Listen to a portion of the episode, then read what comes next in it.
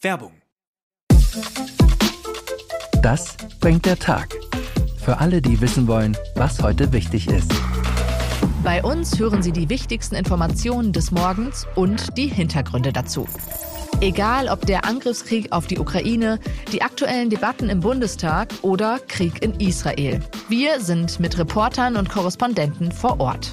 Unseren Nachrichtenpodcast gibt's immer montags bis freitags ab 5 Uhr. Das bringt der Tag ab sofort auf welt.de und überall da, wo es Podcasts gibt.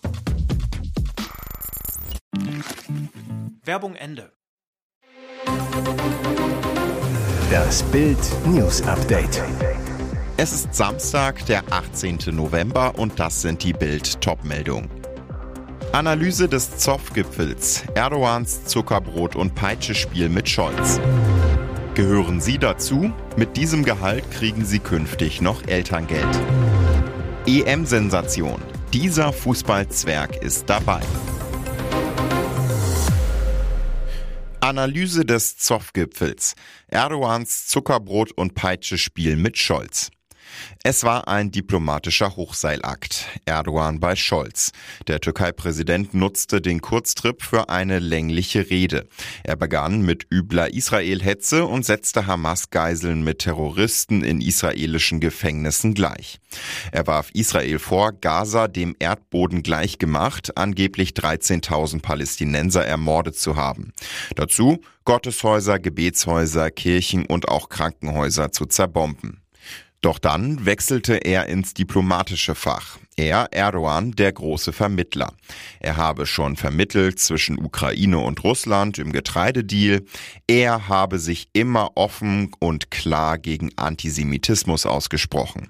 Er sei Israel nichts schuldig in Sachen Holocaust. Scholz seinerseits spielte das Zuckerbrot und Peitsche Spiel munter mit, stellte zuallererst klar, dass Israel von Terroristen der Hamas angegriffen wurde, deshalb jedes Recht habe, sich zu verteidigen. Dies sei notwendig für eine langfristige Perspektive in der Region. Scholz, der Terror muss ein Ende finden. Aber Scholz bedankte sich auch schnurstracks für Erdogans Vermittlung im Ukraine-Getreidedeal. Sagte an, über Visaerleichterung für Türken zu sprechen. Das gleiche gelte für Handel und Wirtschaft. Gehören Sie dazu? Mit diesem Gehalt kriegen Sie künftig noch Elterngeld. Die Ampel setzt den Rotstift an. SPD, Grüne und FDP senken die Einkommensgrenze, bis zu der Müttern und Vätern Elterngeld gezahlt wird. Konkret, ab April 2024 streicht die Ampel allen Paaren das Elterngeld, deren zu versteuerndes Jahreseinkommen bei mehr als 200.000 Euro liegt. Das sind rund 16.700 Euro im Monat. Ab April 2025 sinkt die Grenze auf 175.000 Euro zu versteuerndes Haushaltseinkommen. Aktuell liegt die Grenze bei 300.000 Euro. Wichtig, das zu versteuernde Einkommen entspricht nicht dem Bruttoeinkommen. Es kann deutlich höher liegen, je nach Familiengröße. Bedeutet, je größer eine Familie ist, umso höher kann das Bruttoeinkommen sein, um trotzdem noch Elterngeld bekommen zu können. Hängt mit den gesetzlichen Freibeträgen zusammen. Viele Paare können nun möglicherweise aufatmen, weil sie doch noch an das Elterngeld kommen. Live im TV. NFL-Reporterin log alle mehrfach an. Ex-NFL-Reporterin Charissa Thompson sorgt mit einem pikanten Geständnis für Wirbel. Sie stand von 2007 bis 2010 für US-Sender Fox Sports am Spielfeldrand, sollte den Trainern in der Halbzeitpause Fragen stellen. Jetzt kommt raus, wollte oder konnte ein Coach nicht mit ihr sprechen, er fand sie einfach die Zitate. Das Geständnis tauchte im Podcast Pardon My Take auf. Thompson, ich wollte den Bericht nicht vermasseln, also habe ich mir gesagt, ich erfinde das einfach. Ihre Begründung? Erstens wird kein Coach sauer sein, wenn ich sage, hey, wir müssen aufhören, uns selbst zu verletzen. Wir müssen beim dritten Down besser sein. Wir müssen aufhören, den Ball abzugeben und das Feld besser zu verlassen. Da werden sie mich nicht korrigieren. Böses Journalistenfaul.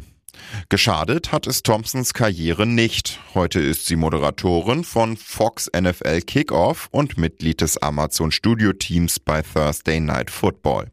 Angst um ihren Job hat sie nach dem Lügengeständnis auch nicht. Ganz im Gegenteil. Ihre Kollegen reagieren empört. Viele NFL-Journalisten melden sich zu Wort, darunter auch Tracy Wolfson, langjährige Reporterin für CBS Sports.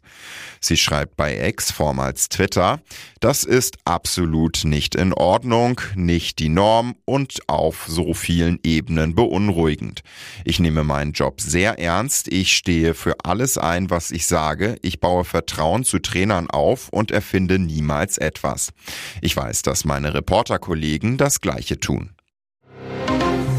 EM-Sensation. Dieser Fußballzwerg ist dabei. Die Überraschung ist perfekt. Albanien hat sich zum zweiten Mal nach 2016 für eine Fußball-Europameisterschaft qualifiziert. Der von Ex-Brasilien-Nationalspieler Silvinho trainierten Mannschaft reicht ein 1 zu 1 in Moldau, um das Ticket für die EM in Deutschland im kommenden Jahr zu lösen. Für Albanien trifft Sokol Cikaleschi per Elfer zur Führung. Wladislav Baboglo trifft zum 1 zu 1 Endstand. Der Jubel bei den Albanern kennt keine Grenzen. In der Qualifikationsgruppe E, in der unter anderem auch Polen und Tschechien spielen, ist Albanien vor dem letzten Spieltag nicht mehr von einem der ersten beiden Plätze zu verdrängen. Polen spielt nur 1-1 gegen Tschechien, verpasst die direkte EM-Qualifikation. Es war das letzte Gruppenspiel für Polen, mehr als Platz 3 ist nicht mehr drin. Letzte Hoffnung, der Umweg über die Playoffs. Allerdings, für die Playoffs qualifiziert sich Polen nur, wenn Holland die direkte EM-Qualifikation schafft. Wenn nicht, schnappen die Niederlande dem Polen den Playoff-Platz weg. Die Eftal spielt zum Abschluss gegen Irland und Gibraltar. Hintergrund ist das Abschneiden der Teams in der Nations League. Und jetzt weitere wichtige Meldungen des Tages vom Bild Newsdesk. Komplettbruch mit Greta Thunberg. Luisa Neubauer hat sich entschieden. Offenbar ist Luisa Neubauer, der Markenname ihrer Organisation, wichtiger als die Distanzierung von Judenhassern. Seit Wochen verbreitet die internationale Klimaikone Greta Thunberg Israel und Judenhass und macht deutlich, auf welcher Seite sie seit dem Terrormassaker vom 7. Oktober in Israel steht, auf der Seite der Terroristen. Thunbergs moralischer Tiefflug färbt auch auf Fridays for Future Deutschland ab. Deren Frontfrau Luisa Neubauer sagte zwar, die antisemitischen Ausfälle von Greta Thunberg und Fridays for Future International würden von ihr nicht geteilt, den kompletten Bruch mit der Dachorganisation hat sie aber nicht gewagt. Dabei wird genau das von ihr gefordert. Der Präsident des Zentralrats der Juden, Josef Schuster, hatte bei Welt TV eine Namensänderung von Fridays for Future Deutschland gefordert. Luisa Neubauer müsse Fridays for Future auflösen, schrieb der Chefredakteur der Jüdischen Allgemeinen, Philipp Peymann-Engel, in einem Gastkommentar für Bild. Wie reagiert Luisa Neubauer? Sie hat sich entschieden, und zwar gegen eine Namensänderung. Den Namen abzulegen wäre in diesem Augenblick Symbolpolitik und wir können mit Symbolpolitik nicht viel anfangen. Unsere Priorität liegt in der Klarheit unserer Haltung, sagte Neubauer dem Spiegel. Das hat uns noch gefehlt. Der Rundfunkbeitrag sollte ab 2025 vorläufigen Berechnungen von Finanzexperten zufolge von monatlich 18,36 Euro auf 18,94 Euro steigen. Das geht nach Informationen der deutschen Presseagentur aus einem am Freitag bekannt gewordenen Entwurf des Expertengremiums KEF hervor. Die Kommission will Anfang 2024 eine endgültige Empfehlung an die Bundesländer abgeben, die das letzte Wort zur Beitragserhöhung haben. Der öffentlich-rechtliche Rundfunk aus ARD, ZDF und Deutschlandradio wird im Wesentlichen aus Einnahmen aus dem Rundfunkbeitrag, umgangssprachlich GEZ genannt, finanziert, den Haushalte und Firmen zahlen. 2022 kamen 8,4 Milliarden Euro für die Medienhäuser zusammen. Die Beitragshöhe ist in einem Staatsvertrag festgelegt, dem alle Länder einstimmig zustimmen müssen. Mit der nun wahrscheinlicher gewordenen Empfehlung für eine Steigerung des Beitrags droht ein Konflikt. Denn mehrere Ministerpräsidenten haben schon vor Wochen und Monaten klargemacht, dass sie eine Erhöhung nicht mittragen werden, weil sie dafür keine Akzeptanz in der Bevölkerung sehen. Wenn sich diese Länder gegen eine Erhöhung stemmen sollten, ist damit zu rechnen, dass der Streit vor dem Bundesverfassungsgericht landen könnte. Diese Judenhassattacke bleibt nicht ohne Konsequenzen. Gegen Arafat Abu Chaka wird wegen Volksverhetzung ermittelt. Der Berliner Clanchef hatte die israelische Regierung mit den Nazis verglichen.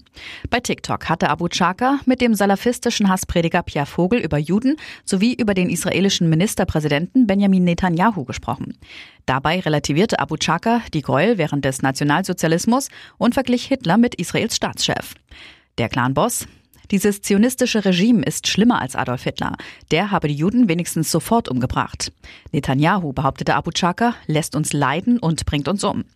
Der Staatsschutz prüfte danach, ob diese Sätze den Tatbestand der Volksverhetzung erfüllen. Nun die Ermittlungen der Berliner Staatsanwaltschaft, wie die Frankfurter Allgemeine Zeitung berichtet. Arafat Abu Chaka ist in Deutschland geboren. Seine Eltern sind seinen eigenen Angaben zufolge Palästinenser. Er hat acht Geschwister. Die vier ältesten Kinder wurden in einem Flüchtlingslager im Libanon geboren. Vater Abu Chaka kam 1972-73 nach Berlin, holte seine Frau 1974 nach. Die fünf jüngeren Geschwister kamen in Berlin zur Welt. Ihm wird die Kinnlade runterfallen. Nicht nur dem, liebe Iris. Das Herz eines jeden Trash-TV-Fans dürfte bei dieser Nachricht vor Freude und Schadenfreude hüpfen. Daniela Katzenbergers Mutter und ihr untreuer Ex Peter Klein treffen bei Promi Big Brother wieder aufeinander. Das zerstrittene Ex-Paar zusammen auf engstem Raum, das wird ordentlich rumsen. Bereits vor der Bekanntgabe der letzten beiden der 13 Kandidaten verriet Promi Big Brother Moderator Jochen Schropp, es ist ganz klar, dass im Container Menschen aufeinandertreffen werden, die keine Zeit miteinander verbringen wollen. Das Krasse, Iris noch Ehemann Peter weiß nichts von Überraschungskandidatin Iris. Nach Bildinformationen ist der bereits seit Donnerstagabend abgeschirmt in einem Hotel, wartet auf den Einzug in den TV-Knast. Zur Erinnerung, im Januar verkrachte sich das langjährige Ehepaar, als Peter Klein als Begleiter im australischen Dschungelcamp mit Schauspielerin Yvonne Wölke angebandelt haben soll. Seitdem herrscht Rosenkrieg zwischen Iris und Peter. Iris über ihren Überraschungseinzug. Wir haben seit acht Monaten gar keinen Kontakt mehr, weder per Handy noch persönlich. Wir haben uns gegenseitig blockiert. Wir wollen eigentlich nichts mehr voneinander wissen. Ich bin auch gespannt, wie er reagiert. Ihm wird wahrscheinlich die Kinnlade runterfallen, weil er rechnet überhaupt nicht damit, dass ich reingehe. Und nun noch eine Werbung in eigener Sache. Sichere dir jetzt Bild Plus und Amazon Prime für nur 8,99 Euro im Monat. Dein Mix aus News, Shopping und Entertainment. Amazon bringt dir jetzt außerdem die UEFA Champions League, das Topspiel am Dienstag live bei Prime Video. Erfahre mehr unter bild.de slash prime. Es gelten die Angebotsbedingungen und AGB.